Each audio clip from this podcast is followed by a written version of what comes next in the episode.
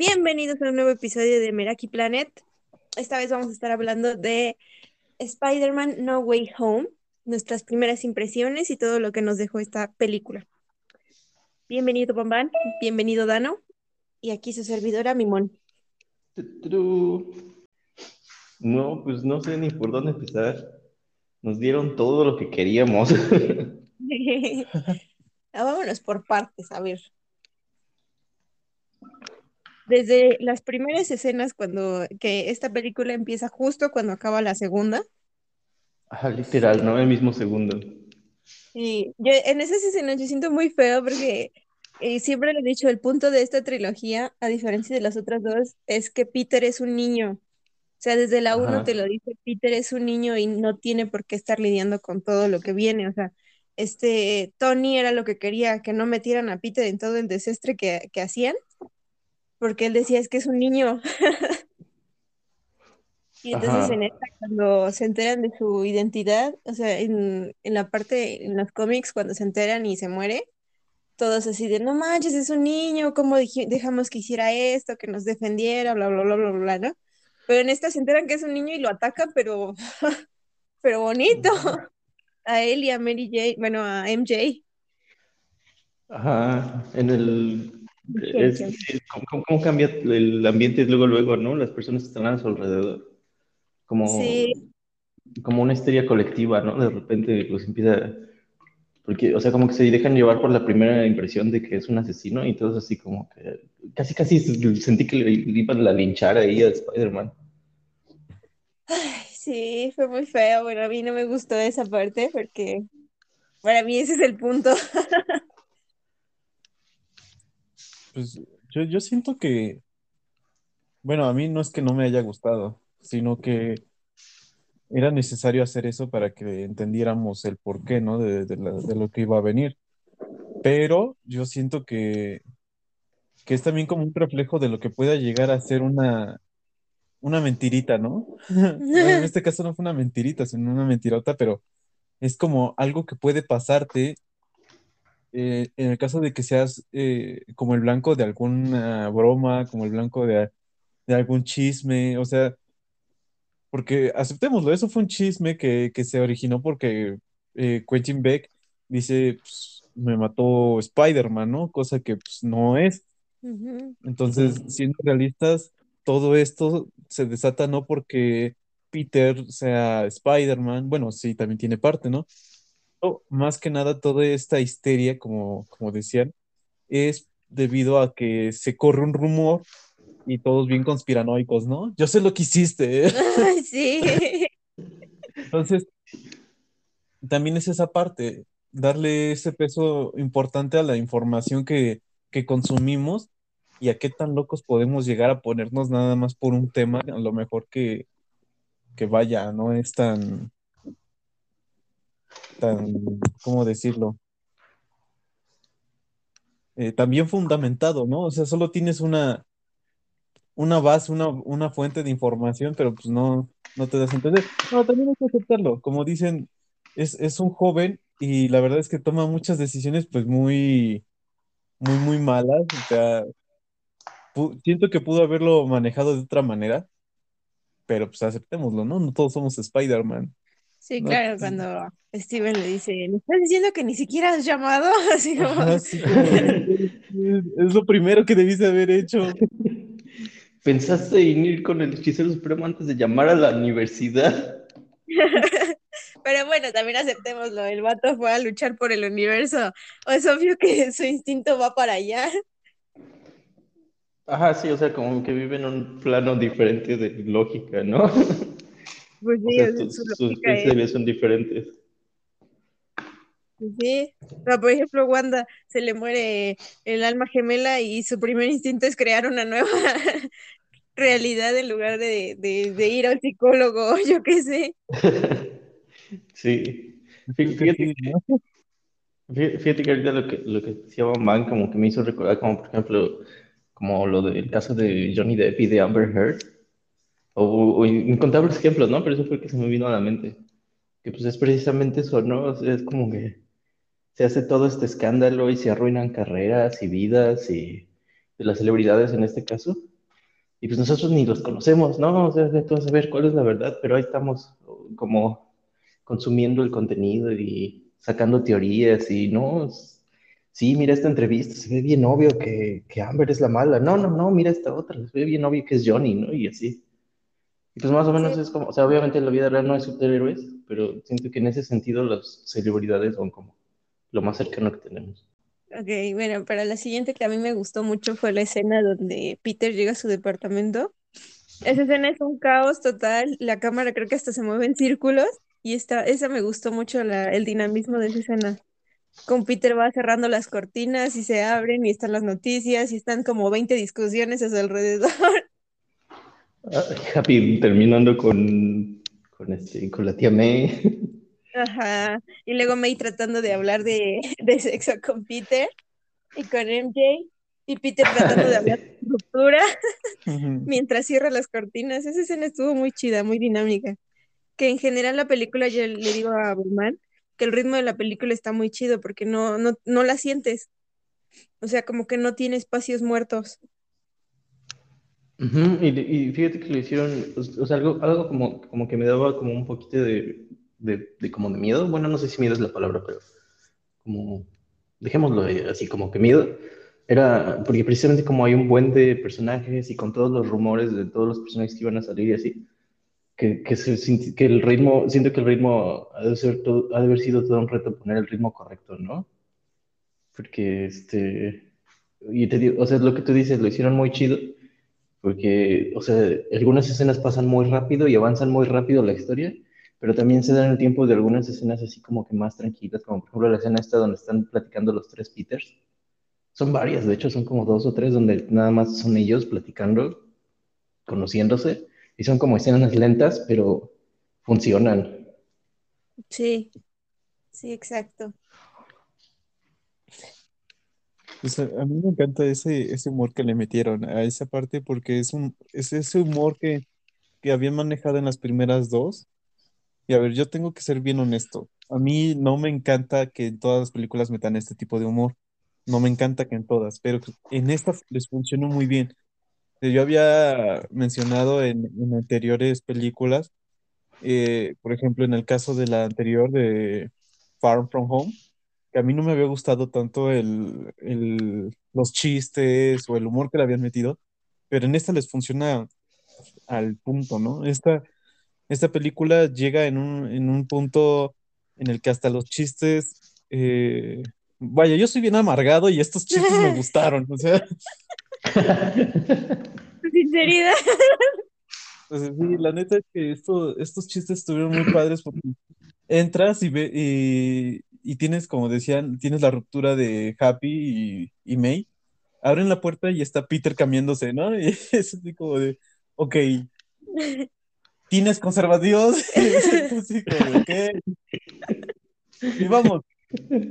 Eh, son escenas que te pueden llegar a pasar, ¿no? Pero eh, esta parte es muy, muy bonita porque es incómoda en los dos sentidos, ¿no? Primero tienes una ruptura, tienes también ahí una situación como que fuera de lugar, así como de contexto, please. Sí. Entonces está muy padre cómo lo van manejando, cómo tratan de platicar entre ellos pero así como de, no, pero es que tú dime, no, pero tú. Sí. Mientras hay un caos alrededor o afuera de ese departamento, ¿no? Llegan los helicópteros, llegan todos y así como de. Pues eso me hizo muy gracioso. Eso de verdad me, gustó mucho. Y, ¿sabes qué más eh, me doy cuenta de esa escena? Que justo refuerza lo que venimos diciendo, que Peter sigue siendo un niño, porque eh, son problemas normales, o sea, tu tía entra y te encuentra con una chica y su instinto es, a ver, este, vamos a platicar de sexo, ¿no? Porque es algo a lo que Peter a su edad se enfrentaría. Y mientras allá afuera hay helicópteros y hay un montón de gente y lo están buscando y casi se lo linchan en la calle, o sea, es justo el punto de la vida de Peter, de su dualidad de vida. Es un adolescente y al mismo tiempo lo está persiguiendo la policía. Pero, pero, es muy bonito porque eso mismo lo dice este, Doctor Strange, ¿no? el problema es que tratas de vivir dos vidas. Sí, exacto. ¿no? O sea, por, un lado eres un adolescente con problemas de que no entraba a la MIT, que no le habló a la universidad. Y por el otro lado, pues eres un, un, un superhéroe que ya ayudó a salvar la mitad del universo. O sea, ¿cómo, cómo podrías llevar tú dos vidas si a veces uno no puede ni siquiera con un trabajo y un y los estudios, ¿no? O sea, ¿cómo, cómo es posible que tú puedas imaginar al menos eh, cómo sobrellevarías esa parte? Digo, hemos visto a otros Spider-Man llevarlo y, y tú dices, ah, pues Pues es obvio que va a poder, ¿no? o sea, sí se puede, ¿no? Porque ya vimos a Tobey Maguire hacerlo, ya vimos a Andrew Garfield hacerlo, incluso ya lo vimos en caricaturas, y sí se puede.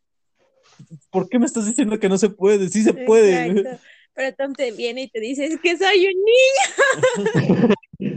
Mira, tampoco podías, no te Fíjate, fíjate que eso es interesante porque precisamente como trajeron a los, los otros Spider-Man, este, a Tobey Maguire y a Andrew Garfield, eh, o sea, eso, eso que acabas de decir como que me hizo eco porque de- definitivamente cuando ves las películas anteriores tienes como ese sentimiento, ¿no? Así como de, oh, es Spider-Man, obviamente puede balancear su vida, ¿no? Porque esas películas no exploraron mucho eso. Pero lo que hicieron en esa película fue como reconte- recontextualizar eso. Y, te- o sea, tienes a Andrew Garfield y a, y a, a- ay, ¿cómo se llama este güey? Lo acabo de decir. Toby. Este, Toby, a Toby Maguire. Y, este, y le están hablando a, a, Holland de, los, de lo difícil que es y de lo que ellos tuvieron que pasar para llegar a ese punto en el que pudieron decir, ah, bueno, incluso siguen lidiando con eso, ¿no? O sea, Andrew, Andrew me da la impresión, Toby como que se ve más tranquilo, más como en, paz con su rol como Spider-Man, pero Andrew me, da la impresión de que también to- todavía sigue como en, es- como en esa lucha, ¿no? De tratar de descubrir qué es, qué significa ser Spider-Man, qué significa ser Peter Parker y, y cómo, cómo juntar las dos vidas, ¿no? Pero fíjate que aquí hay algo que, que sí no, eh, no, no compartí, porque fíjate que en Toby, con la versión de Tobey Maguire de Sammy Raimi, Ujú. eh, sí manejan todos los problemas que tiene Peter, en especial en la 2, cuando Mary Jane ya se va a casar, él nomás no da una en la universidad, no llega a ningún lado a tiempo, le está yendo fatal, no tiene para la renta, May le tiene que prestar dinero a pesar de que May también tiene problemas económicos. O sea, yo creo que eh, la verdad no me acuerdo si Andrew Garfield también pasa un- una, una temporada así muy mala. Yo creo que sí cuando le pasa lo de Gwen. Es que Pero- apenas iba a pasar la de él. Pero Ajá, o fue sea, cuando yo, creo que, yo creo que sí hay eh, eventos donde sí te marcan lo difícil que es ser Spider-Man, ¿no?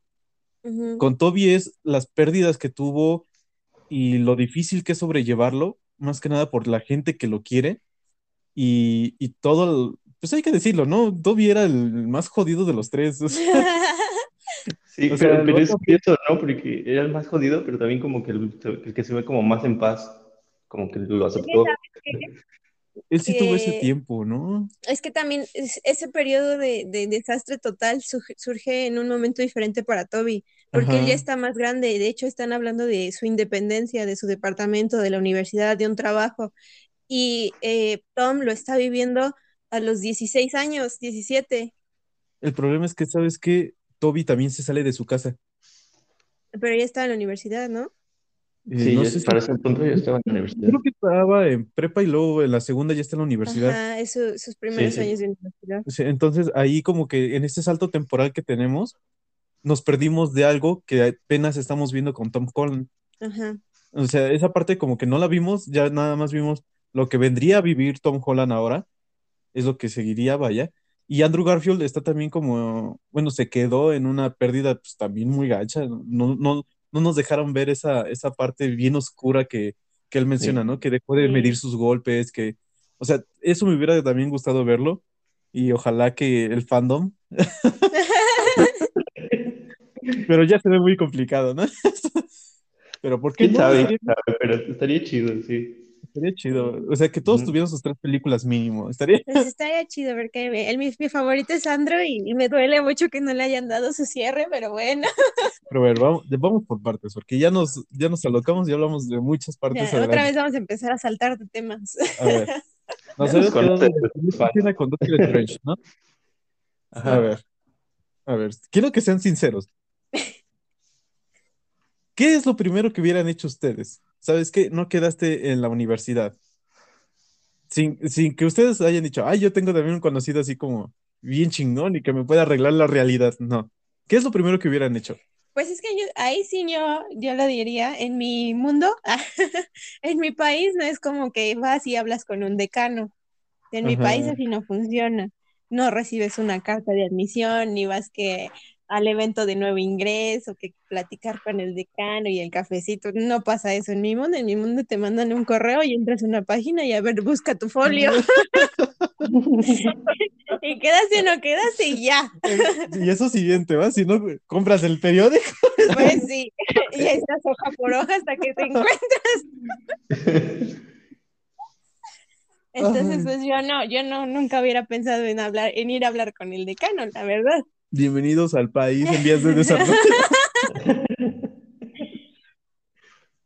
Pero pues en las películas que yo he visto, sí, sí van y van y hablan con el decano así de, oígame, pero No, sí, pero ¿qué harías? O sea, ya, ya te buscaste y no, no entraste. ¿Qué harías? no lo sé. No. Yo creo que todos hubiéramos llorado, ¿no? Así como Sí. momento de, "Chin, no, no entré. Y, y viene la, la chinga, ¿no? Pero es tu obligación entrar. o sea. Aquí, aquí la parte importante es que tienes de dos, o te pones a chambear o, o buscas una escuela de paga o para juntar dinero y pagarte el siguiente examen, ¿no? O sea, yo creo que esas son las dos alternativas más viables que tenemos aquí en este país. Pero, a ver, por ejemplo, tú, Dan, ¿qué hubieras hecho? Pues, no, o sea, es lo que dijiste. o sea, supongo que trabajar un rato y aplicar el siguiente chance.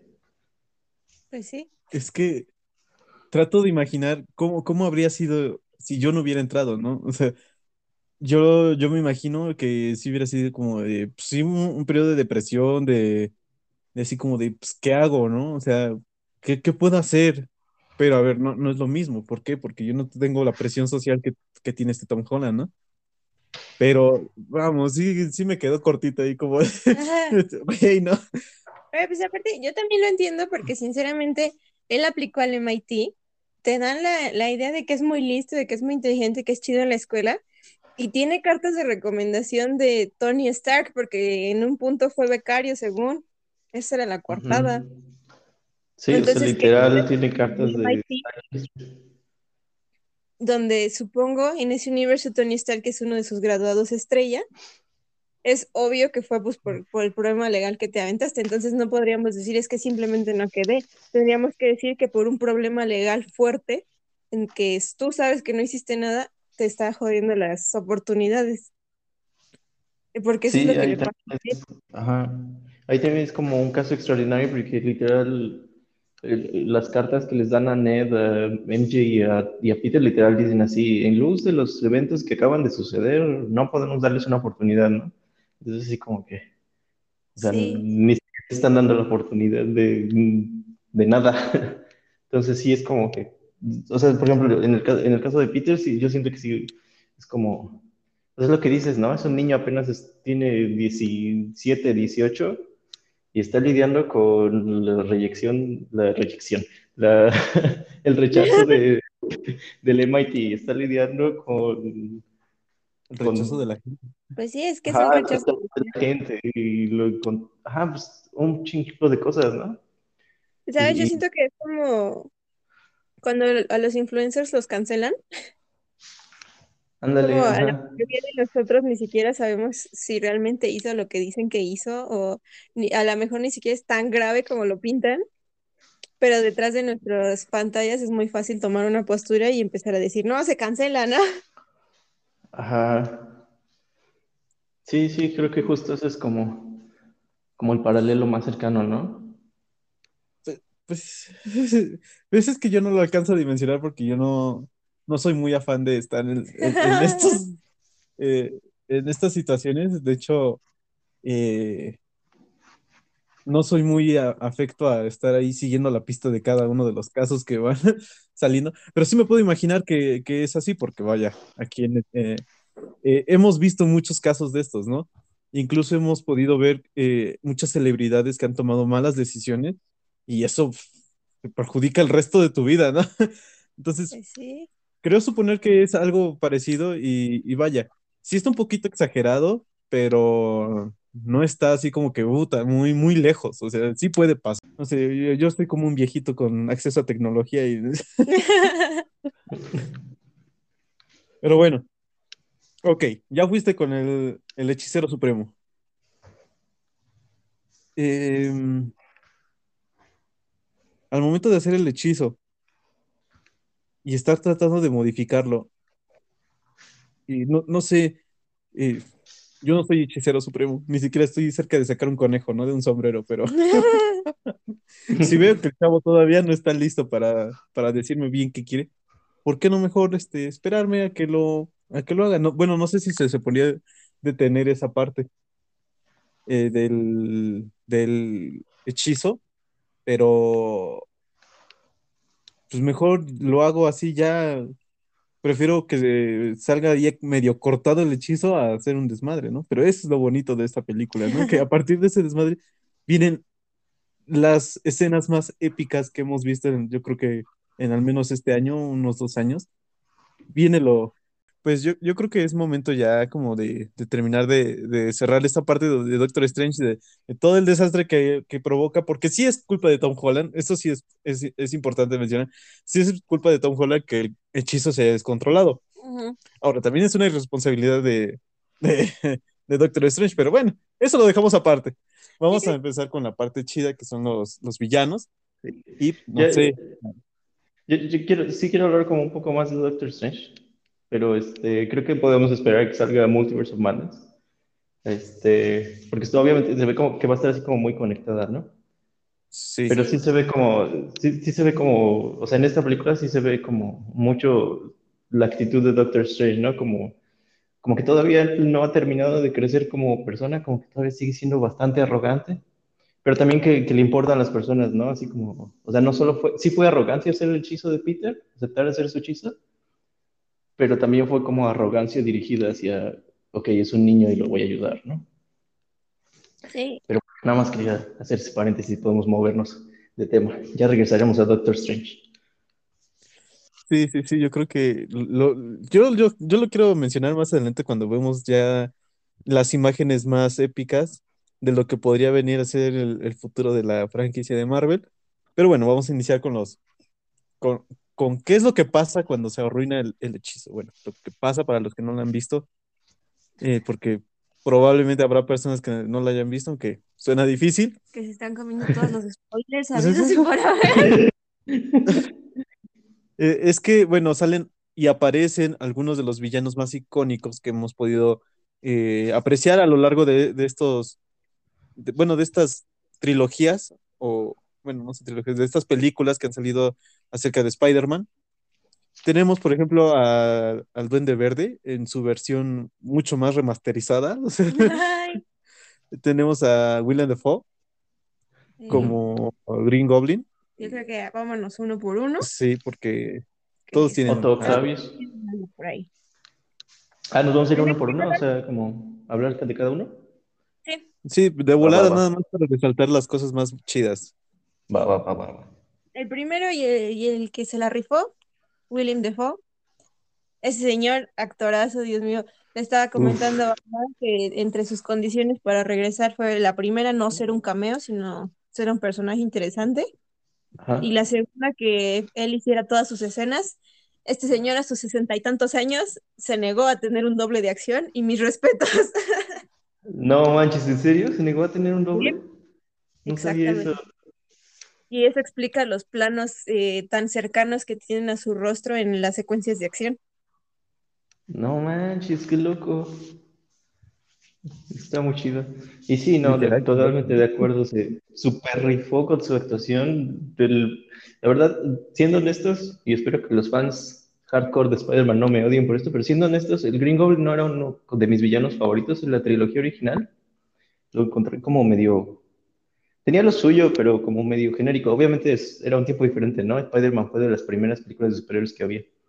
Este, pero en esta película no manches, o sea, es como e- esa dualidad, como lo ves así como frágil y vulnerable y pidiendo ayuda y luego cuando, cuando el Green Goblin empieza como a tomar control de su mente, co- como ese cambio de como, como sádico, como enojado, psicótico.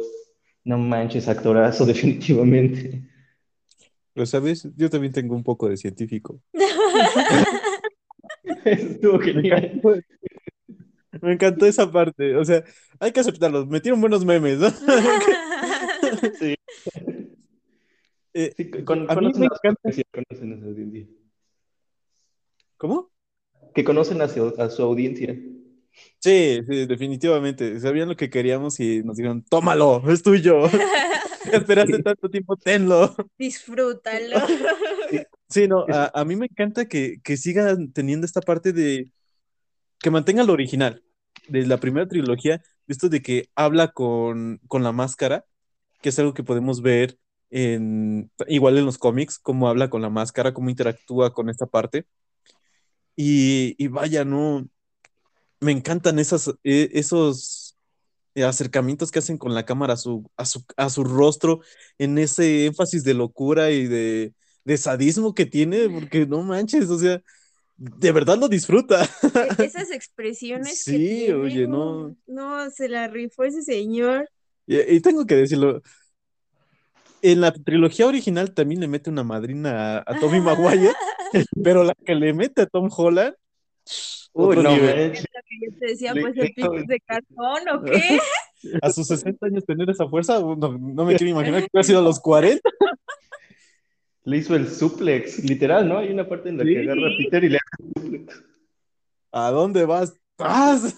Ay, no. Ah, al piso y al piso otra vez y de nuevo y cinco pisos. Y al final, Sí. game. No, y ¿saben Fatality. Que sale y, y llega a platicar con tía May y tú de verdad se la crees y dices, es que este señor pobrecito, lo quiero ayudar, le quiero dar un abrazo y, Sí. y este, te la compras y, y bueno, es, es real, ¿no? Se, se siente mal y dice, y mi hijo, y tú así de hijo, tu hijo ya no está. Y luego Sí. pasa lo del el trastorno de la personalidad y tú lo odias con ganas Desgraciado. y te enoja y, y- y te molesta y todo, y es como, es que ese es el punto de su actuación, o sea, las dos facetas se las compras. Pero bueno, Sí. vamos a avanzar más rápido. espera, espera, Alfred espera, antes, espera, antes de que nos movamos al siguiente villano, nos saltamos una parte súper importante. Matt Murdock. No manches, no me esperaba eso. O sea, yo esperaba, esperaba con todo mi corazón que saliera Es cierto. a salir. ¿Ustedes, ustedes Sí. cómo lo vieron? Sí, yo la verdad es que yo sabía que sí iba a salir, porque ya habían anunciado que lo iban a meter al universo cinematográfico y yo dije, sí, ese señor va a salir, pero yo pensé que iba a tener un rol más interesante en la película, nada más salió un poquito. Yo sí me llevé una pequeña decepción, pero pues fue porque yo esperaba un poquito más. Ajá. Pues yo ni siquiera lo reconocí al, al instante, la verdad. Yo sí me quedé así como de quién es este vato. Y ¡Ay! luego ya que, ya que, pues ya que me quedé así como pensando así de quién es, y hasta que vi la escena de ladrillo, dije, ¡oh, no manches! ¿Quién es? Es que es un excelente abogado. Se la compré, se la compré. Cuando necesito juro un que abogado, voy a decir que atrape el ladrillo. Exacto. Y este güey, ¿quién es? O sea, porque cuando lo pusieron en la pantalla, todos así como de, wow. Y yo sí volteé así como de, contexto, contexto. ¿Quién es este güey?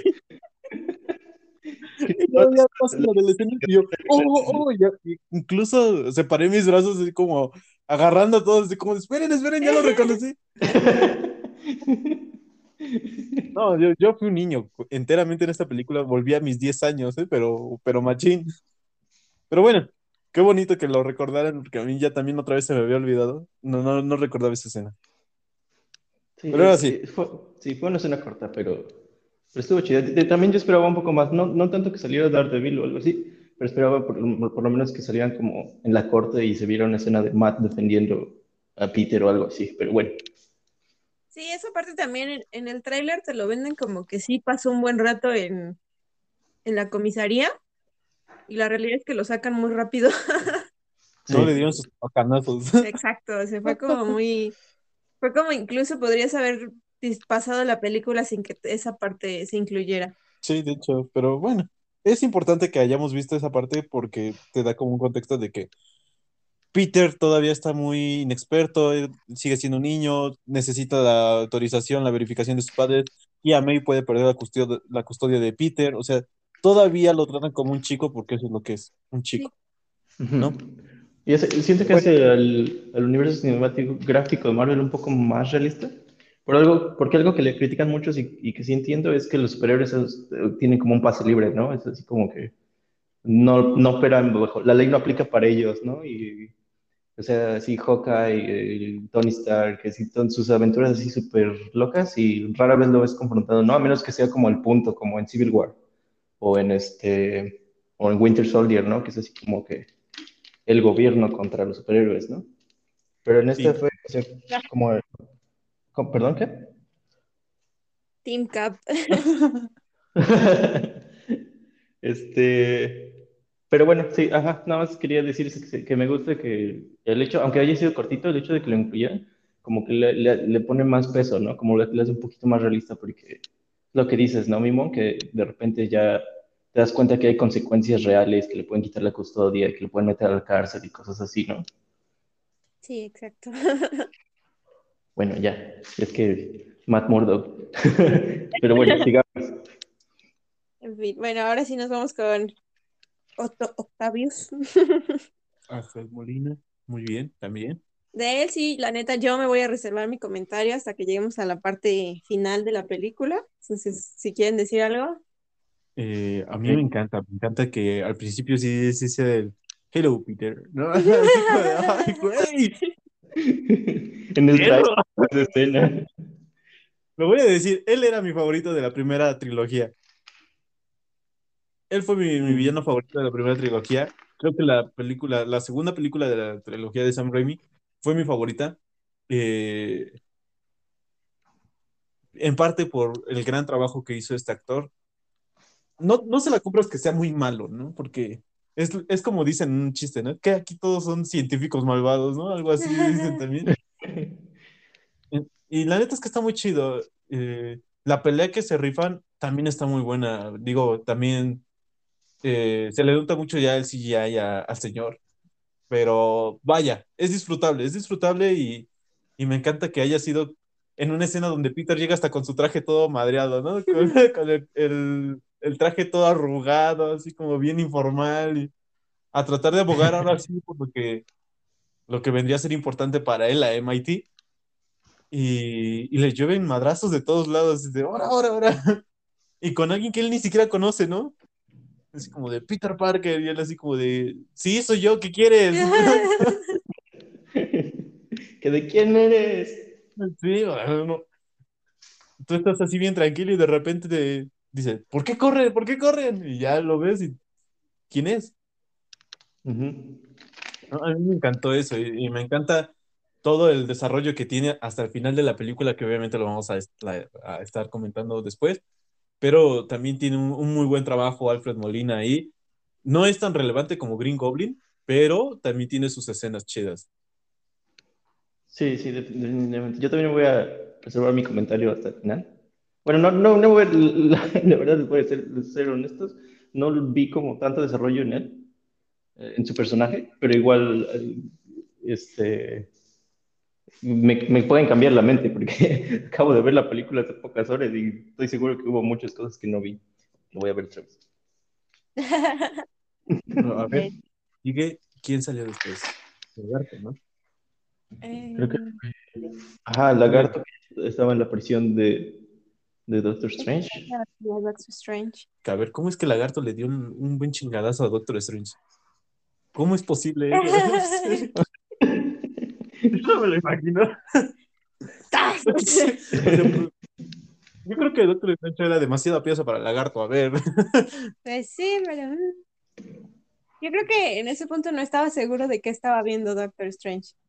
pu- puede ser, ¿no? Pero Que lo agarró por sorpresa, ¿no? Porque según entiendo lo encuentra en las cloacas, ¿no? En, en el subterráneo. Entonces, Sí, yo, yo, creo yo que pensé que. Perdón, ¿Qué? ¿qué? ¿Pues qué? Como que chiflaste. Que es nada no, eso que yo pienso que lo agarró por sorpresa y pues así fue como le metió chingadas. Sí, yo también. O sea, como que sabía que había algo raro, que una criatura o algo así, entonces fue y no supo qué, qué estaba viendo hasta que ya le había pegado. Y fíjate que es interesante porque muchas veces perdemos de vista que Doctor Strange tiene el cuerpo humano. O sea, él sí, literal, le das un balazo y. Pues sí. O sea, no, no es como que tenga una armadura de nanotecnología que lo proteja. O sea, él sí le das un, un buen golpe por la. Ahora sí que en la parte de atrás de la cabeza y sí te lo andas descabechando ahí. Sí. Entonces, él no tiene resistencia sobrehumana. Entonces, puede ser que sí haya sido eso, que el golpe que trae Doctor Strange, pues sea debido a eso, ¿no? Y también que no conocía a su rival.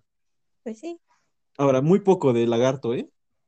Sí, ese doctor casi no, Muy, muy poco. no hizo mucho, pero pues yo creo que también ahí vamos a platicar un poquito más en el final de la historia.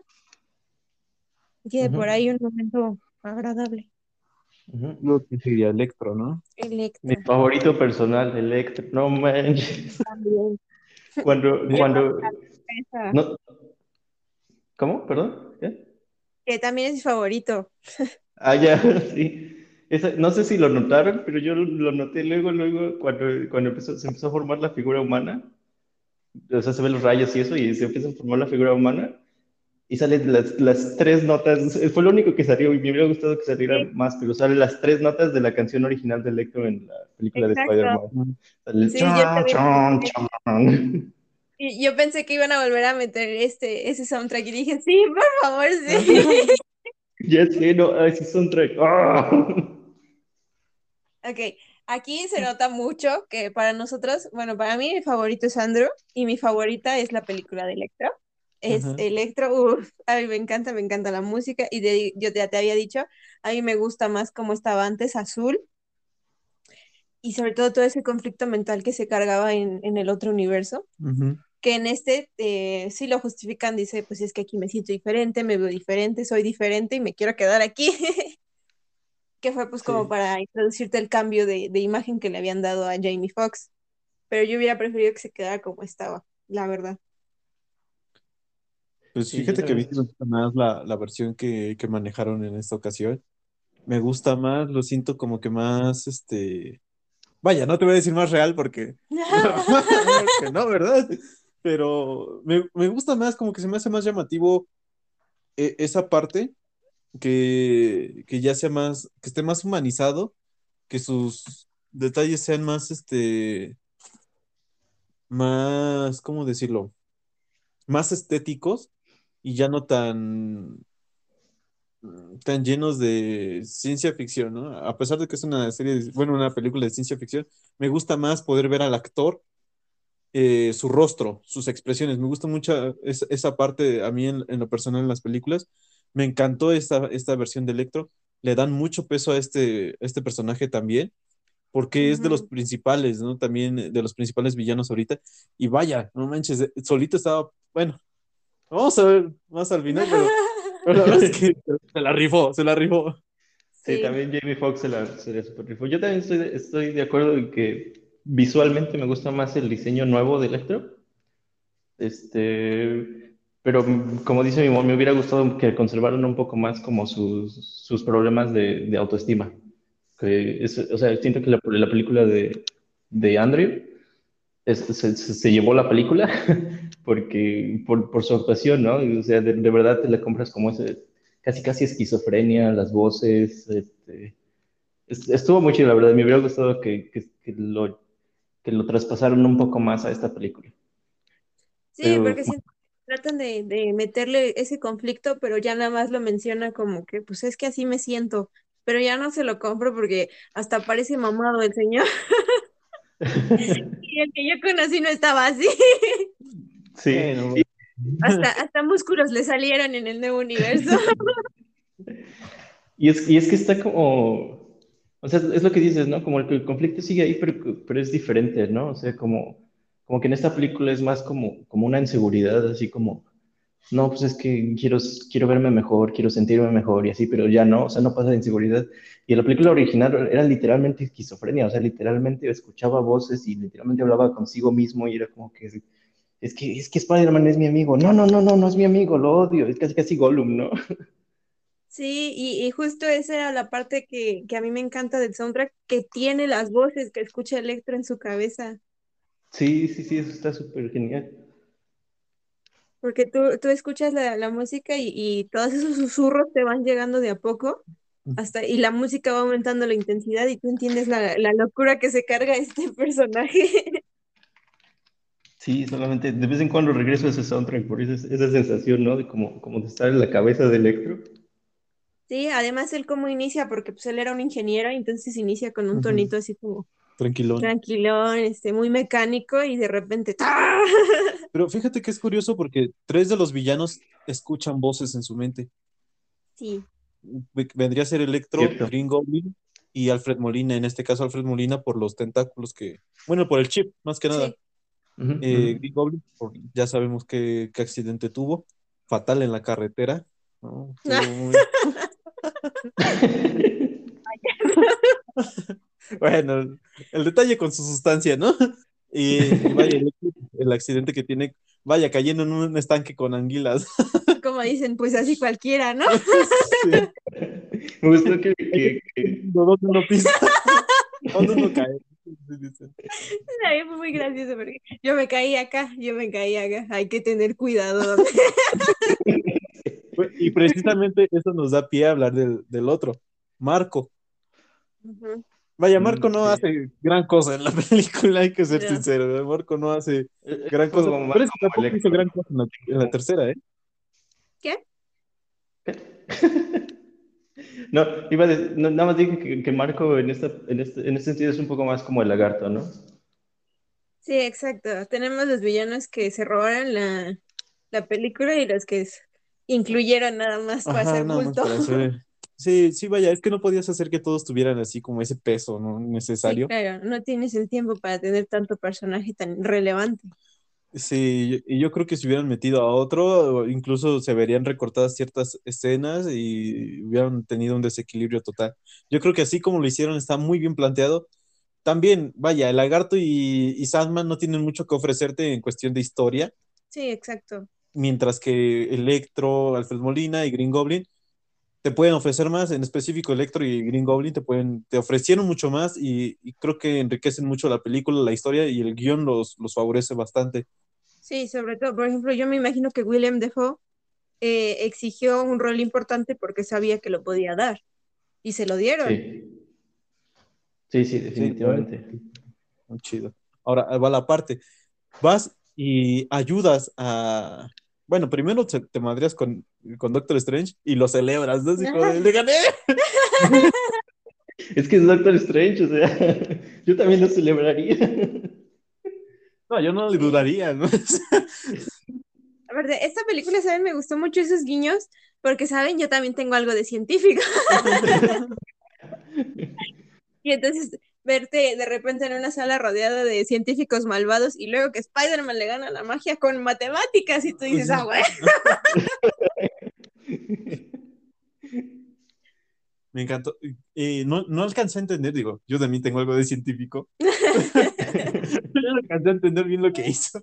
Solo vi que eh, unió los puntos hexa- hexagonales y lo que hizo fue eh, como unir o, o cerrar la dimensión espejo, tomándolo de los ejes para justamente propiciar lo que vendría a ser un choque Es que, y, y- y generar la ruptura. es que por lo que yo entendí era la figura que se hace del caracol, que se repite en toda la naturaleza. Ajá. Entonces lo que Peter hizo fue tomar los ejes, los puntos que se utilizan para trazar ese caracol. Cuando Sí. tú lo, tú lo quieres trazar, haces una serie de, de líneas rectas que te dan esa figura al final. Eso fue lo que hizo Peter, unió todos esos puntos Y y cierra el caracol y entonces agarra a Stephen. sí, o sea, ¿Eh? ¿Eh? Yo también tengo algo de científico. Ah, Fíjate que yo no lo había entendido. Yo, yo lo que, o sea, sí, eso que dices tiene muchísimo sentido. Yo como lo había visto, es que, o sea, no pensé en, en, la- en esto que dices de la figura del caracol, el, el, el, ay, ¿cómo se llama? Pues, bueno, la figura del caracol. Yo, yo lo que pensé que había hecho es que había encontrado como, como el punto geométrico en el que, en el que la figura natural del universo, o en este caso del de la dimensión espejo, como que se intersecta. Y entonces, al encontrar ese punto, como que encontró el punto de equilibrio donde, donde hubiera, donde Doctor Strange hubiera tenido este, más dificultad saliendo porque estaba como la fuerza equilibrada entre todos los puntos. Es que, fíjate, es, es, curioso porque realmente lo que estás mencionando sí parte también de lo que, de lo que yo mencionaba hace ratito. Cuando tú encuentras eh, los ejes de una figura geométrica, puedes saber dónde convergen, dónde, dónde se van uniendo. Pero todo esto viene de una naturaleza, de una forma repetitiva a lo largo de, de, lo que vendría a ser lo que podemos observar, que es la figura del caracol. Entonces, ahí hay un punto de, de convergencia, vaya, donde tú puedes decir, aquí lo puedo agarrar y es justamente lo que encuentra Peter, esos puntos que se repiten en una naturaleza donde sabes que todo está formado de una figura, lo, los jalas y puedes atrapar o puedes encontrar un punto de, quiebre, que es lo que hace generalmente. Lo que hizo Peter fue eh, jalarlos, alterarlos para atrapar a Stephen y él poder salir. Y vaya, eso no es sencillo, pero estamos hablando de un superdotado, ¿no? En inteligencia según esto. Y, y, vaya, yo ya ni de pedo lo encontré al mismo tiempo. Yo, nada más decía, ay, una dimensión espejo, ¿no? sí, estoy narrando y todos nos podemos poner a discutir, pero nos meten ahí y por muy ingenieros que seamos, nos salimos. Pero básicamente los tres, los tres estamos correctos, ¿no? O sea, encontró como el punto de equilibrio usando figuras geométricas y usando el, la figura, el, la figura de, de caracol que, que, este, que se da a la naturaleza. Exactamente. Básicamente es nuestra explicación de lo que pasó en esa escena, si alguien la necesita. si alguien quiere sí. Tenemos algo de científicos. Pues, si tenían la curiosidad, pues ahí está. Pero bueno, ahora sí vamos a pasar a, la muerte de tía May. Sí, oye. Spoiler alert, lo siento mucho, bueno, ya les, mucho. Villano, les faltó el, este, el hombre árbol, el más importante. Ay, sí. Sí, sí, el hombre árbol. es un árbol, ¿ok? Pregúntale qué es esto. Ah, es, un científico convertido en un árbol, algo así dice, ¿no? y el otro es un árbol. es que el Héctor también saca unos chistes bien mamones. Ay, sí. Lo supieron meter, fue un buen equilibrio entre comedia, tragedia y mm, acción. Sí. Para tragedia, ¿no? La neta es que... Para tragedia tenemos bueno, sí, yo insisto, a mí lo que me gusta es que no cambiaron la esencia de las películas, ¿eh? porque muchas personas se venían quejando de que esta trilogía de Tom tenía un humor muy tonto, que muy para niños, que no sé qué, y en esta película te meten toda su epicidad sin cambiar ese sentido de humor y te dicen, ¿dónde está lo tonto?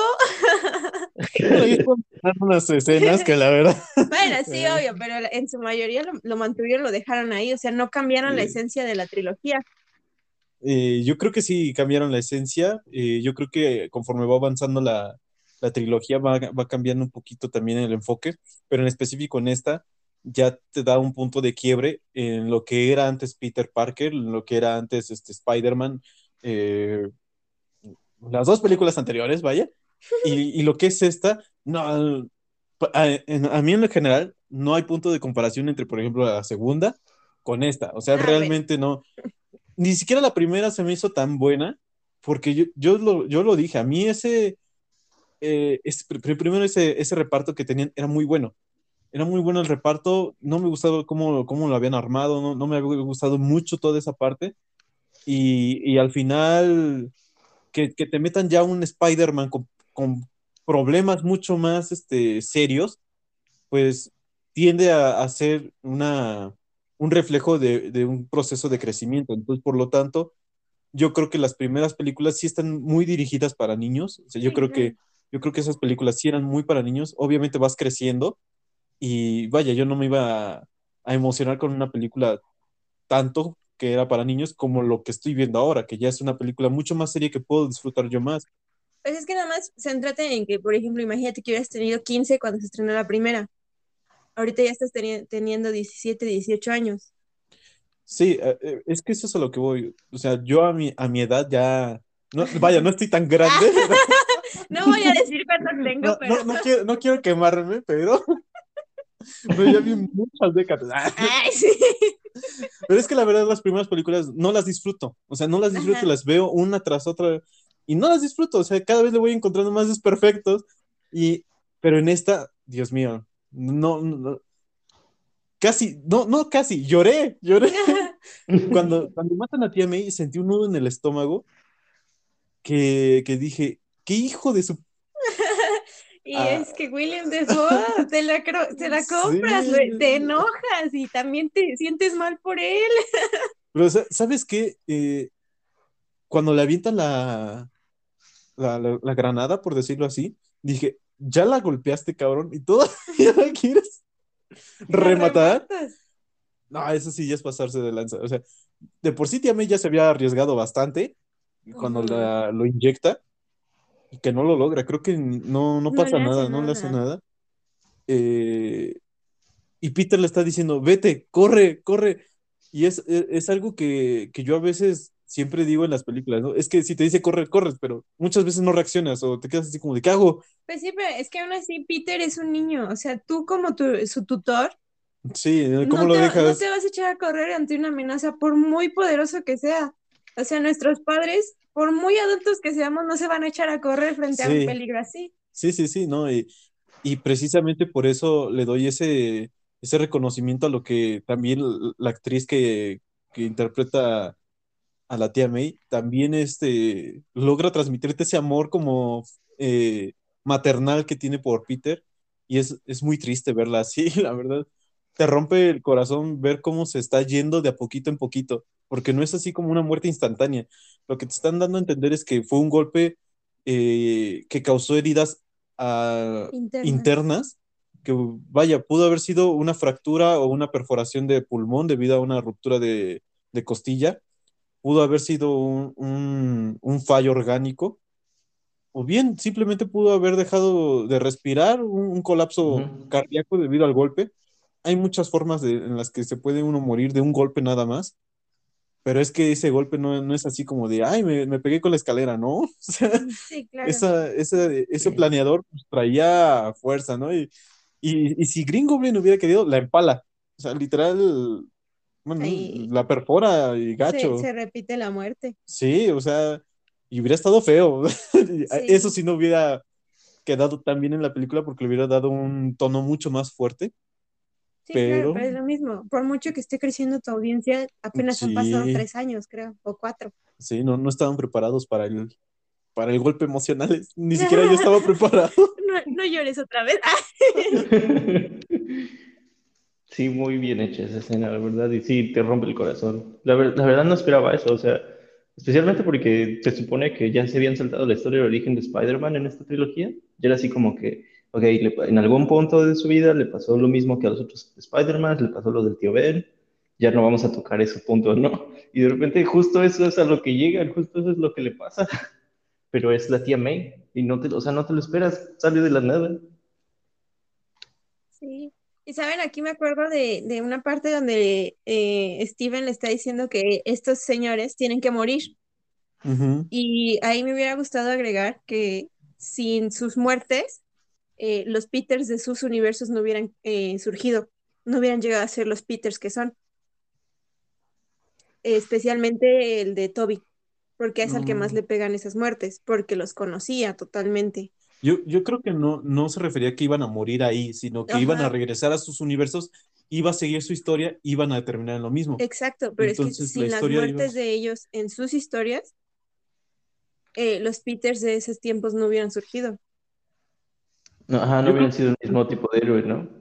Yo, bueno, yo, yo, creo que sí surge. Eh, a lo mejor la historia no, no, habría sido igual, incluso a lo mejor en este punto en el universo ya no va a ser igual porque ya cambió, pero eh, yo, yo, yo como, como lo mencionaba la, la, hechicera suprema, no me acuerdo cómo se llamaba, cuando tú generas un, un cambio, ese mismo cambio vuelve a, a, generar una respuesta para tratar de corregirlo. Entonces, yo, yo creo que inevitablemente iba a pasar algo que iba a terminar con, con, una enseñanza similar, no igual a lo mejor, similar a lo que pudo haber pasado con la muerte de estos eh, villanos. Ahora, es solo una teoría, ¿no? No tenemos manera de, de, rectificar esto, pero... Mm, pero, es que, ¿sabes? Eh, los Peters que llegaron no llegan del punto exacto en el que fueron extraídos esos este, villanos. Ujú. Llegan yo de, creo que sí, yo creo de- que sí, porque No, porque eh, Peter, Toby ya vive con Mary Jane. Ajá, y ya está grande. O sea, de hecho, este, el doctor Otto Octavius le dice, wow, ya creciste. están trayendo de puntos diferentes, ¿no? Ajá, entonces yo lo que creo es que si ellos no los, como dice este Stephen, si esos señores en ese momento no, no los dejaban morir, el Toby que llegó a conocer a Tom no hubiera sido el mismo. Y creo que eh, esto lo meto ahorita porque creo que ese es el punto. Si la tía May no hubiera muerto, Tom no se convertiría en el Tom que se va a convertir. Sí, eso sí. Sí, creo que, sí. creo que ese es el por qué se repite la muerte del tío Ben, en este caso de tía May, con la, eh, la frase exacta que repiten todos.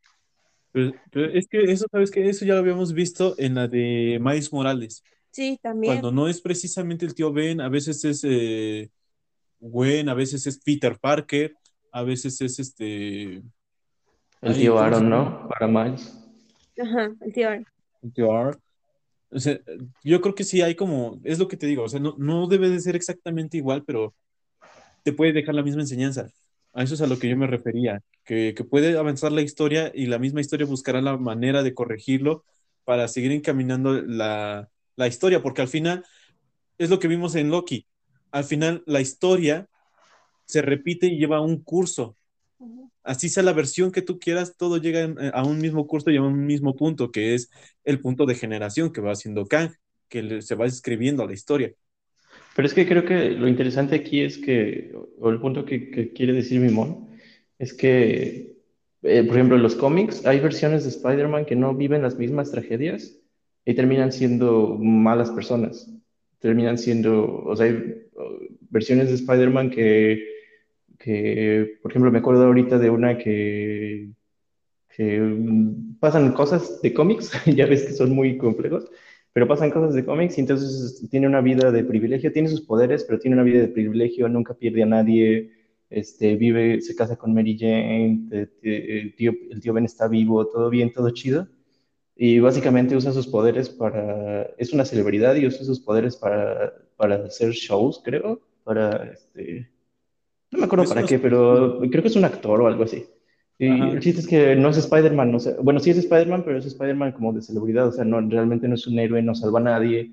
Y entonces, cre- cre- creo que el punto aquí es que, o sea, sí la historia va a seguir incluso sin las tragedias, pero, pero con esas tragedias te cambia el carácter de la persona, de Peter Parker en este caso. Algo curioso aquí en esta parte es que en los cómics hay muchas historias, ¿no? Tenemos desde el hombre que comió la araña, tenemos a la tía May, que es Spider-Man, bueno, Spider May. O sea, hay tenemos muchas historias, pero yo lo que quiero dar a entender es que las pistas que nos ha dado la- el universo cinematográfico y, y lo que yo estoy observando me dan una conclusión así como, como lo había comentado. Pero vaya, esto es lo, esto es lo bonito, ¿no? De, de poder este, platicar con, con ustedes que surgen nuevas ideas y surgen nuevas teorías, ¿no? Al final de cuentas, eh, solo los guionistas saben lo que va a pasar, solo los guionistas saben lo que puede pasar. Bueno, Stan Lee también lo sabía, pero Pero, ¿saben? Es que todo esto me recuerda justo a ese mismo capítulo donde se muere Spider-Man. Este, y sale Nick Fury y dice, es que este chico tenía todo para convertirse en villano y no lo hizo. Creo que ese es el punto a lo que quiero llegar. O sea, todas estas muertes forjaron a Spider-Man en todas sus versiones y forjan a, a Tom Holland en esta historia y no lo convierten en villano justamente por todas estas historias que, que le suceden. Eso es lo, lo, lo interesante, digamos, de este personaje en específico. también ahí tiene mucha relevancia que no lo dejan llegar a ese punto. En esta película En esta específicamente. película, no o sea, también eso fue muy bonito que eh, tanto Toby como Andrew, pues en su punto de quiebre estuvieron, pues tuvieron que lidiar con eso, ¿no? Como cada persona llegamos a un punto en el que lidiamos con nosotros mismos, como dice ah, Toby, ya saben, este, dilemas morales y mentales, ¿no? Y ya sabes. Cosas de. Spidey. de Spidey, ¿no? Pero este Tom tuvo de, de la manera más intensa y extraña y maravillosa posible la ayuda de sí mismo en sus versiones más adultas de otros universos. Y eso fue maravilloso. Y es Y- momento de ver. Y yo Ujú. creo que si todos nosotros nos encontramos así en esos momentos con nuestras versiones de otros universos más grandes, más pequeñas, pues los momentos de, de crisis existencial serían otra cosa, ¿eh? Claro, sí, ya te bien. Si bien no te dan la respuesta, pues sí te podrían orientar así como de, pues no es el fin del mundo, compita, o sea, Sí. si no entraste a la MIT, pues primero habla con el decano. Me gustaría llamar a mis otras versiones y, oigan, compitas. Creo que, creo que ese es como, como lo emocional de, de todo esto, ¿no? Como el ver lo que pudiste ser o lo que podrías ser. Como obviamente no, nosotros no podemos, como dijiste, no podemos llamarle las versiones de- del universo alternativo, pero ¿quién no se ha imaginado, no? ¿Qué, qué clase de persona puede haber sido si no me hubiera pasado esto, tal o cual, o cual, ¿no? O, o, o ese experimento mental que me gusta mucho, ese de si pudieras hablar con el ti mismo de hace 10 años, ¿qué le dirías, no? O sea, ¿cómo lo ayudas? ¿Qué, qué, qué- qué- qué- estás orgulloso de quién eres? ¿Estás orgulloso de qué haces? Este, ¿cómo, qué, qué consejo le darías? Y cosas así, ¿no? Sí, claro. Compro los boletos antes. Pero bueno, Bueno, todo esto nos lleva a al momento más épico que ha visto la televisión. La la televisión, la- televisión. el cine. Es que yo vengo de un mundo donde ya pasó un año y, y lo vi por televisión abierta. Sí. No, es que, o sea, ese momento fue épico. No hay manera de describirlo de otra manera que épico. Era lo que tres generaciones esperaban ver ese momento, sin exagerar, tres generaciones. Y, y es justo a lo que voy. La entrada que les dan es eh, compatible con la esencia humorística que llevaban manejando. O sea, no les dieron una entrada súper épica ni nada. o sea, fue una entrada con Ed, con MJ y un momento gracioso y hasta tonto. Y esa es la esencia de las películas. Esa entrada para mí fue perfecta por ese punto en específico. Y, y sabes qué también me encanta que, que entran siendo eh, el mismo personaje que tú viste, ¿no? Porque, por ejemplo, ves a Andrew Garfield ser un chico pues, más, más alegre, más confiado, bueno, no confiado, sino vivaracho, por decirlo así, Ujú. con ese humor característico, con esas expresiones. Y del otro lado ves a, Toby, ¿no? Que como le dicen, vas vestido de pastor buena onda. Es que él era así, o sea, ese, ese Spider-Man literal era así. Y, y fue muy lindo verlos interactuar, cómo se quedan viendo así como de, ¿qué traes? ¿Qué traes? Los dos con la telaraña, ¿no? Eso fue muy bonito. Y me encantó, me encantó verlos, incluso a ver a la abuelita de Ned tratando de ligarse a Tommy.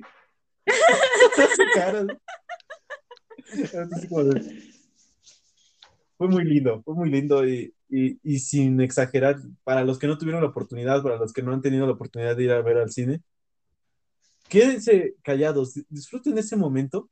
Digo, no van a poder eh, evitar que los demás hagan bulla, que los demás este, disfruten eso, pero si tienen la oportunidad de apreciar todo ese momento y vivirlo como ustedes quieran, eh, háganlo, háganlo porque esperaron mucho y se lo merecen. Ay. Yo lloré, yo lloré, la neta, yo lloré. No, pues sí, totalmente de acuerdo, que me gustó mucho como, como esa introducción, como desde que abrieron el portal y desde que Ned dijo, voy a abrir un portal para encontrar a Peter Parker y no sé qué, yo dije, ya, aquí es, aquí, ahorita voy en él. Sí. Sí, pero sí, la verdad, eso, eso que dices, o sea, no, no fue así como que, oh, momento épico, los tres Spider nos dieron ese momento épico, pero después, pero primero fue así como que introducir a las personas, intro- introducir a Peter Parker, o sea, Peter Parker de Andrew, al Peter Parker de, de Toby, este, ajá, y como dices, como sus personalidades, ese tono cómico, como no tan serio, este, me gustó también mucho, mucho ese, ese, cómo los revelaron. Sí, y aquí viene la parte más intensa y más preciosa de todas. Vamos a platicar lo que fue verlos interactuar y lidiar con sus historias de frente a las historias de los demás. Eh, en específico, por ejemplo, en mi caso, ver a Andrew, eh, mirar a Tom y a MJ, em, escuchar a, a, Toby platicarles que él está bien, que eventualmente van a estar bien, que, que en su momento le costó, pero lo superó y que ellos también lo van a superar. Eso fue una parte muy bonita y fue yo creo que lo más, lo más lindo de todas estas historias, ¿no? Sí, sí, a mí también me gustó mucho eso. La parte que a mí me, como que, que me hizo el nudo la garganta, a mí la parte que me hizo el nudo la garganta, porque yo también lloré, pero a, a mí la parte que, que, que hizo que fue, fue cuando, uh, cuando por fin se están conociendo por primera vez los tres Peters. Y, y, este Holland acaba de dar su discurso de, ¿sabes qué? Ya la chingada, son su problema, no es mi problema, ya me voy. Y este, este Andrew Uh, pr primero intenta, intenta decirle así como que no, yo entiendo lo que, lo que estás pasando, ¿no? Y de hecho dicen que eso es muy mala, eh, que cuando estás intentando ayudar a alguien, que eso es muy mala idea porque este, puede dar la idea de que no entiendes, de que quieres eh, captar la atención, ¿no? Así como que tu problema no es importante, yo también tuve el mismo problema, ¿no? Y es precisamente lo que, el error en el que cae Andrew, pero después cuando, cuando tiene su segunda oportunidad de hablar y decir, este, y de hablar de verdad del corazón, no, de, no desde un punto de, de como, como, como, superficial, sino como hablar del corazón. Y cuando, cuando así casi casi con las lágrimas en los ojos le dice, es que yo solamente no quiero que acabes como yo. Y eso, eso, esa parte fue la que me quebró el corazón, fue como que, oh, estás en un lugar oscuro. O sea, Andrew en este caso, esto, este, porque dan a entender que la parte de donde salió de su universo todavía sigue pasando por ese lugar oscuro, todavía no ha superado lo de Gwen, todavía sigue este, como tratando de lidiar con eso. Pero justo en ese momento, cuando encuentra a Tom Holland y ve a alguien más que está a punto de entrar a la misma situación, dice, no, espera, no, no, tengo que superar esto, tengo que dar lo mejor de mí porque no quiero que alguien más pase por lo mismo que estoy pasando. A mí fíjate que me, que gusta mucho esta, esta, parte de Tom Holland, eh, que que de verdad llega a un punto de nerviosismo, de furia, de, de no entender bien lo que está pasando y de quererse vengar, porque vaya, lo hemos visto en muchísimos superhéroes, ¿no? Que un, un principal detonante es la venganza, esa búsqueda de justicia y, y ver ahora a dos Spider-Man que te dicen, tranquilo, vato, no hagas eso, eh, porque puedes perder el control, porque te, te sumerges en un hoyo y porque no lo puedes manejar como un campeón, ¿no? Como, como dice Peter B. Parker, ¿no? Lo manejé como un campeón.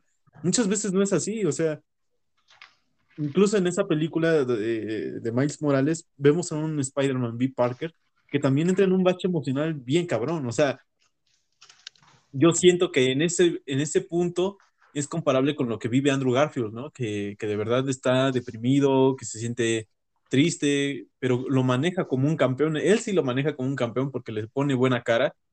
Eh, trata de tomarlo con la mejor vibra posible y trata de instruir a un joven Spider-Man a, que no tome un camino que lo puede llevar a una autodestrucción.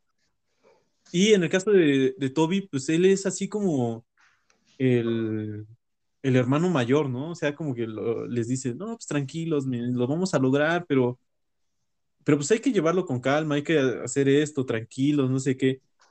Y de repente tienes escenas tan épicas como el, chicos, los quiero mucho, ¿no? y todos así de, gracias, porque es algo que está bonito. O, uh -huh. o tenemos a, a, Toby diciéndole a Andrew, tú eres asombroso, tú eres asombroso, tú eres asombroso. Sí. Digiérelo, tómate un momento, digiérelo, eres asombroso. Es que soy el... Digiérelo, eres asombroso. Sí, claro, esa parte es graciosa por el, por el, nombre de su trilogía, pero también es muy bonita porque te está diciendo, eres asombroso. Es lindo, es lindo. Me encanta como, creí que yo era Peter 1. sí, a mí también me, me, gusta esa parte donde le está diciendo, le, le, dieron, siento que le dieron mucho soporte emocional, o sea, los otros Peters le dieron mucho soporte emocional a, a Peter, Peter 2 o Peter 3. ¿Quién era? El, el, era 3, ¿no? Este, y se, se, me hace muy interesante porque, este, o sea, sí tiene mucho sentido. O sea, el, el, Peter de Holland está pasando por un momento oscuro y, y, lo que quieras, pero creo que, creo que en general Peter Parker es un personaje muy empático y creo que los otros dos eh, Spider-Mans, como que luego, luego cachan muy, muy rápido la onda de que Peter de Andrew está como, como, como que es un hombre roto, o sea, porque así es como, como termina su, abruptamente su trilogía, ¿no? Que no la dejaron terminar en la segunda película. O sea, para el, al final de la segunda película de Amazing Spider-Man, Peter Parker es un hombre así roto, o sea, no, ya no, ya no sabe quién es, ya no sabe por qué hace lo que hace y este, ya perdió todo lo que le importaba y, y se nota aquí que, que, sí trajeron como esos problemas emocionales y, y este, ajá, y les dieron como, como, como, el espacio de explorarlos, ¿no? O sea, el foco no fue enteramente Tom Holland, a pesar de que es como la estrella. Sí, fue, fue, fue muy lindo verlos interactuar, incluso me encanta esta parte donde eh, se hacen como comparaciones entre ellos, ¿no? Así como de, ¿tú peleaste con un alienígena? sí, Sí. pero yo no fui al espacio como tú. Ay, en comparación a ustedes, yo soy el peor. o, o, ¿eso sale de ti? Sí. ¿Y ustedes no tienen eso? No. Sí, ¿sabes qué? Yo creo que dos cosas. La primera es que no creo que vayan a volver a salir Andrew y Toby, No. porque honestamente no. en esta película lo que hicieron fue permitirles a ellos darles, darse una, un, un adiós a la audiencia. Ujú. Les, les dan la oportunidad de decirles cómo están, cómo es su presente y cómo va a ser, por ejemplo, en el caso de Andrew, cómo va a ser ahora, ¿no? Es como, muy bien, chicos, hasta aquí llegó mi historia, esto es lo que pasó, esto es lo que ya no vieron ustedes y esto es lo que voy a hacer ahora. Esto fue todo, adiós, chicos, ¿no? Te Como, toca a ti. como este Bugs Bunny que le dice, eso fue todo. La segunda es que, seamos honestos, primera, si tú te encuentras con tus versiones de ti mismo, de otros universos, de otros tiempos, de lo que tú quieras, eh, eres tú. Y obviamente yo creo que no te vas a recibir con, con sarcasmo o con malas ideas porque eres tú mismo. Entonces, obvio que entre ti y ti, entre tú mismo, va a ser todo amor, porque eres tú. Sí. Entonces, eso explica por qué Bueno, su- de, di eso a Loki. Ah, Bueno, sí. de- o sea, ah, en, en- en la medida de tu personalidad, y ahí va la segunda. La personalidad de, de Peter Parker es empática, es tierna, es amable, es muy humano. Entonces, encontrar, encontrarte con tus otras versiones de ti mismo, pues hace que te explote em, el amor, la amistad, Todo la eso, ¿no? empatía. Todo eso se magnifica, ¿no? Este- Exacto. En este caso por un por tres. Entonces se vuelve muy, muy bonita esa interacción que hay. E incluso eh, es, es, importante porque los otros dos Spider-Man no habían tenido la oportunidad tampoco de convivir con otra persona súper. Que, que, que les sirviera de un apoyo o que les diera también así como que una idea de qué es lo, cómo se trabaja en equipo. Bueno, en el caso de Toby, tuvo la oportunidad de compartir con, con el Duende Verde Junior. Pero vaya, lo tuvo que dos horas y lo mató. Se muere el compa. Entonces, yo creo que también eso es importante, ¿no? Y hablando de eso exactamente, ahorita me acabo de acordar de lo que le dice Ned. Así Ah, no me te juro que no me convertiré en un villano. Y Andrew le da la mano, bueno, le pone la mano en el hombro y, y le hace así como de afirmación de vientos, así se hablan, ¿no? Eso está muy chistoso. Sí, aunque sabes que estaba viendo que, que hay varios guiños a que Ned se podría convertir en un villano o a un villano inspirado, que Ned vendría a ser ese villano de los cómics. Sí. Entonces, eso, por favor, no lo hagas. No, estaría chido. Ay, chido. bueno, yo prefiero la versión de un nuevo es- hechicero supremo. Yo, ¿sabes qué pienso? Di- Digo, igual y nada más como mi, mi deseo, muy, muy, este, lo- algo que deseo con todo el corazón, pero yo pienso que igual y van a, eventualmente, en muchos años obviamente, porque ya ves que el MCU es lento comparado con los cómics, por ejemplo, este, que Ned quizás podría regresar en, en una adaptación de la Academia Strange, que para los que no leen cómics o no saben de eso, este, es como una serie relativamente nueva que salió apenas hace como dos, tres años, donde Doctor Strange abre una escuela para enseñarle a la gente que, que tiene como habilidades mágicas de todo el mundo, les, les enseña magia. No necesariamente así como Camartage, sino más como, una, como un acercamiento más moderno. Entonces, igual, tal vez, no sé. Podría ser porque, pues, eh, Doctor Strange lo voltea a ver y le pregunta si él abrió los portales. Entonces, de que está enterado, está enterado.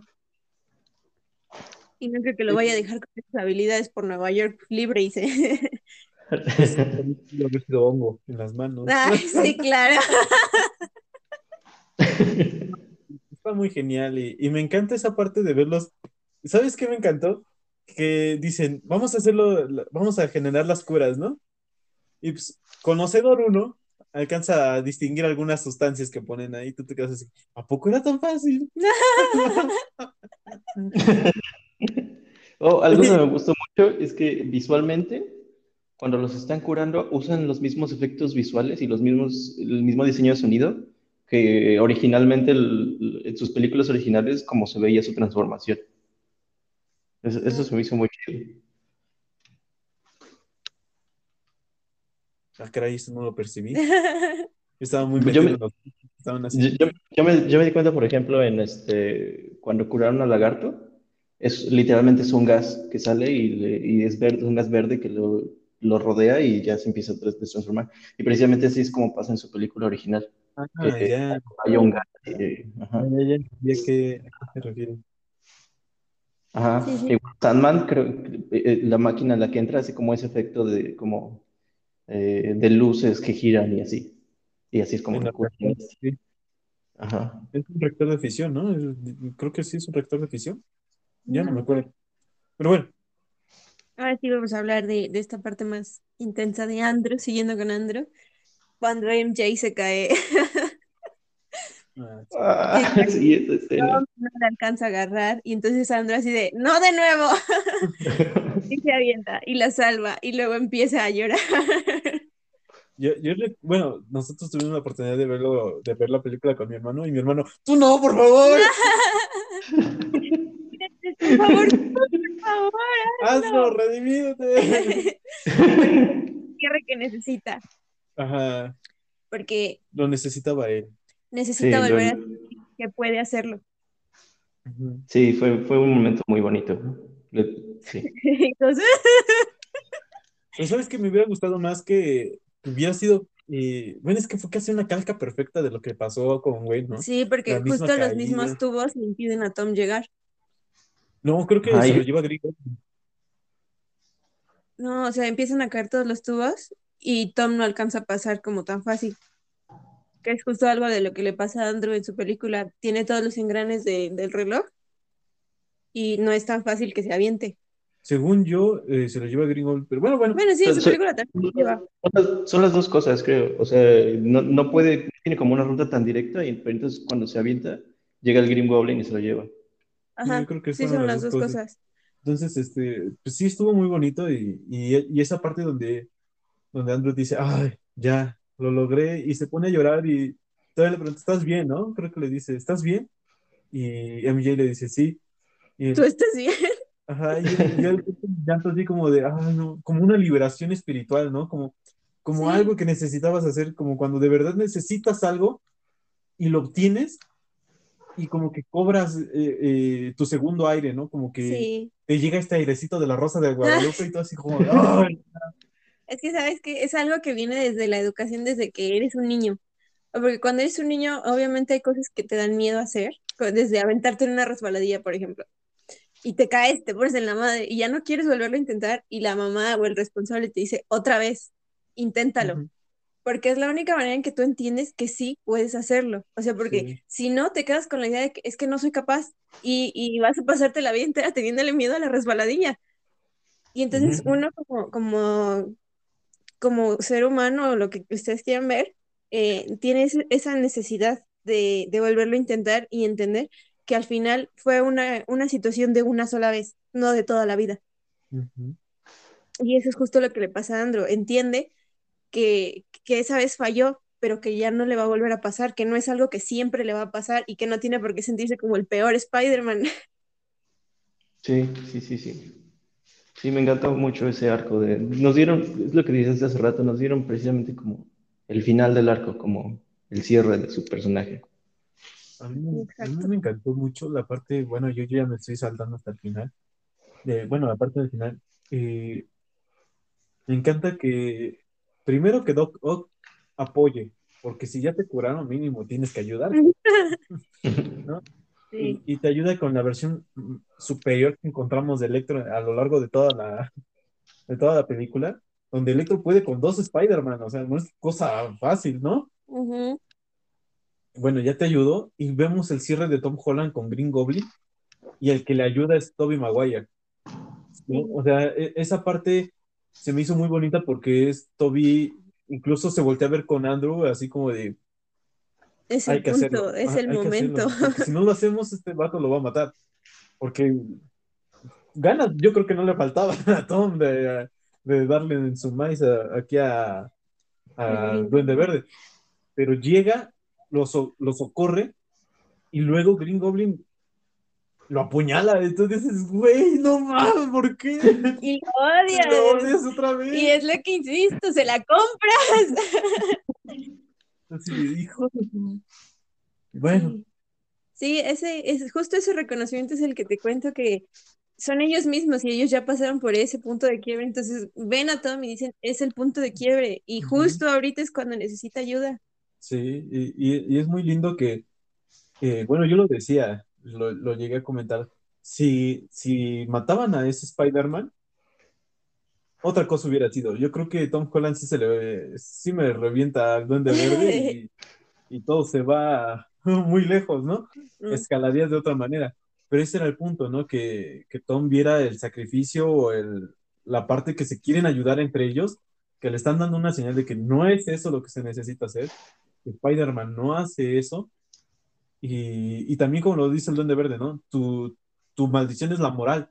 Es una moral adquirida por las enseñanzas de May y, y eso como que hace que caiga en, o, que asiente otra vez este Peter Parker y dice, bueno, ok, está bien, ya, ahí muere.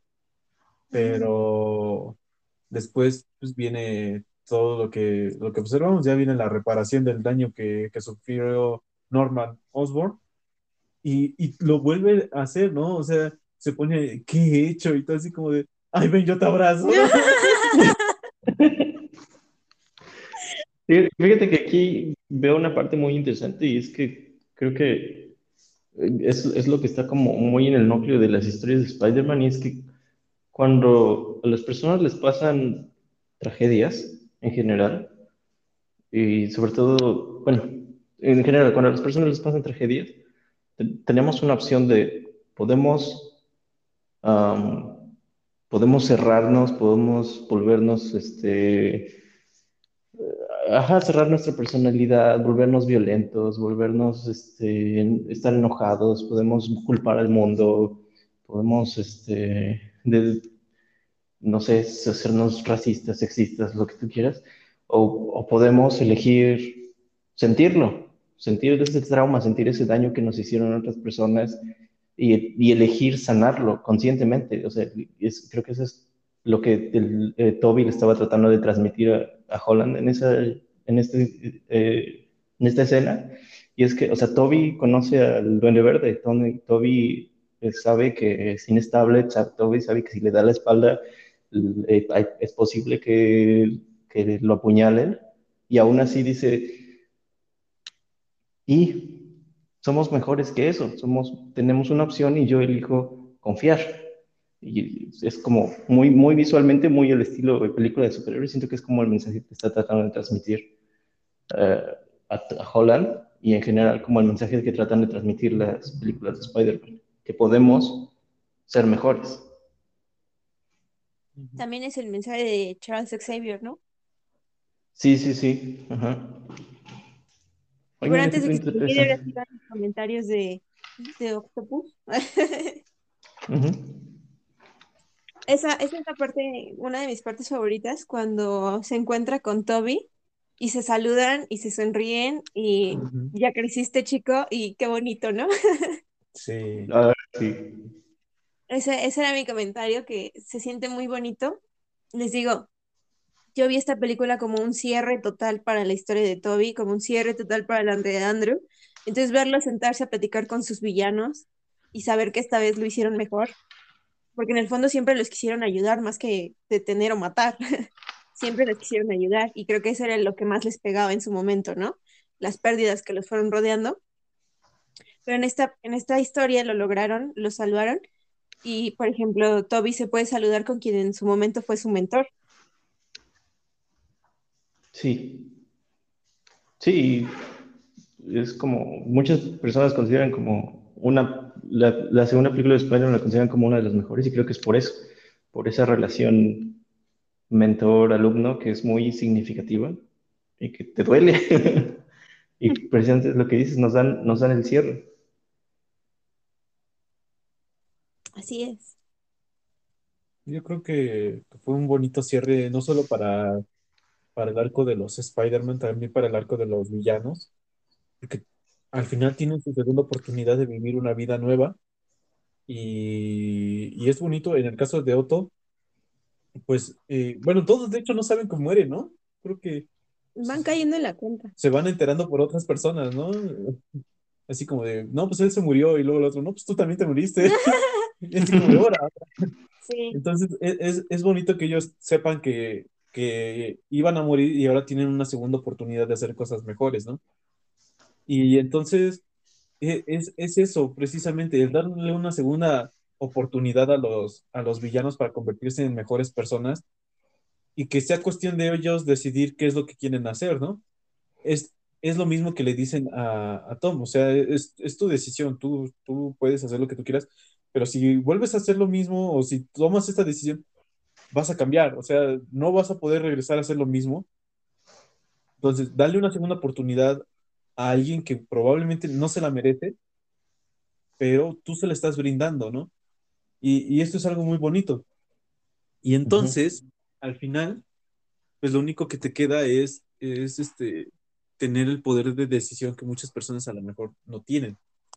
Y, y es bonito ver, eh, bueno, a mí, a mí me gusta mucho la parte donde todos eh, están como más en paz consigo mismo. Creo que el único que, al que no le latería volver a regresar es al, al lagarto, porque él estaba obsesionado con una cosa, ¿no? Bueno, todos están obsesionados con una cosa o tenían algún, algún detalle, pero al que sí no vi así como que ya en paz fue al lagarto, nada más estaba tirado, ¿no? Así como de, ahora, Pues no, porque él en realidad sí creía en la causa. Ajá, o sea, él sí buscaba una evolución según él, ¿no? Sí, entonces es probable que ahí sí tenga que volver a lidiar con Andrew, pero bueno. Sí. Y bueno, pues eh, ya para cerrar, último comentario por cada uno de nosotros. Eh, no sé quién quiera comenzar ya para cerrar, porque ya llevamos bastantito tiempo. Sí, sí nos explayamos. Entonces, si gustas, eh, Dan, Sí, va. Este, pues yo solo quiero decir que me encantó. Am, la- el núcleo de Spider-Man siempre es y siempre ha sido, es, es una frase muy simple que a la gente le gusta repetir hasta el cansancio, pero creo que muy pocas personas realmente entienden como qué tan importante es, qué tanto significan esas pocas palabras.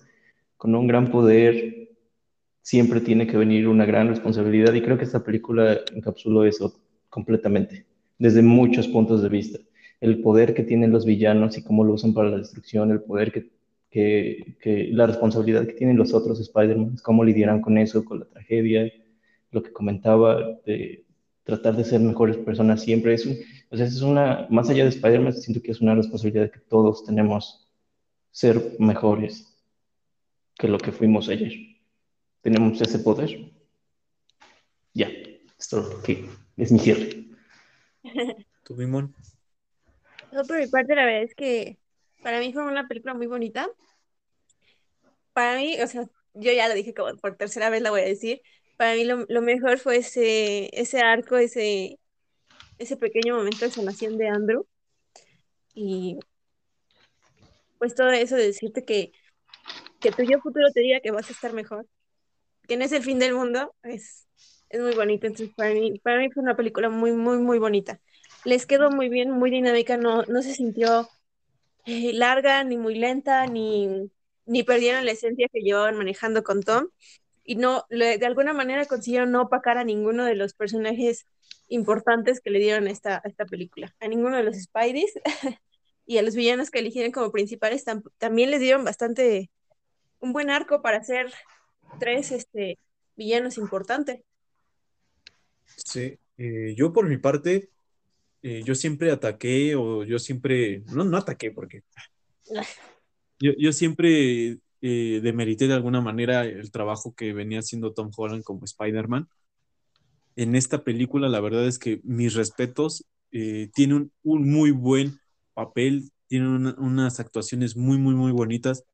Me encanta.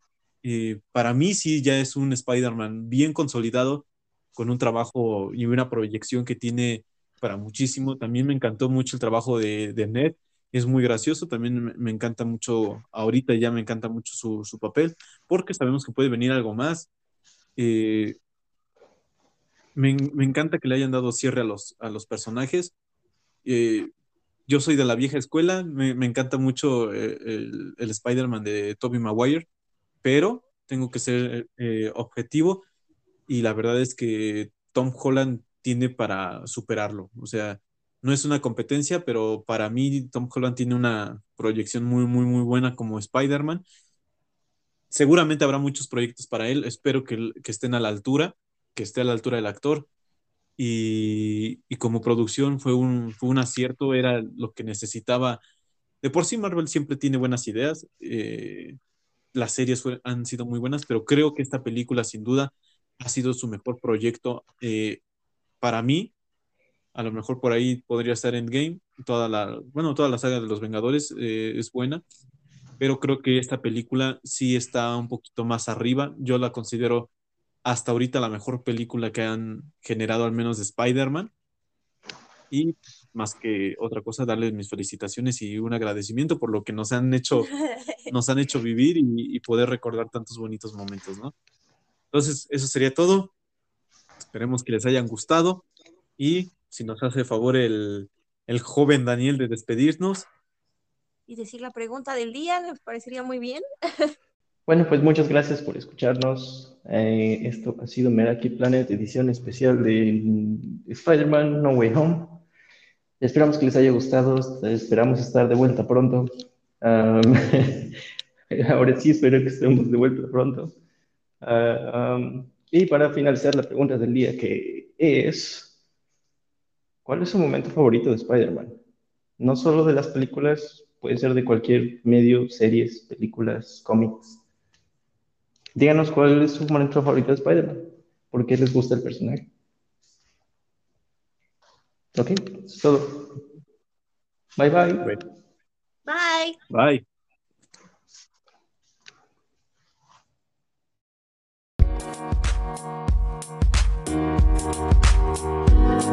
Bye.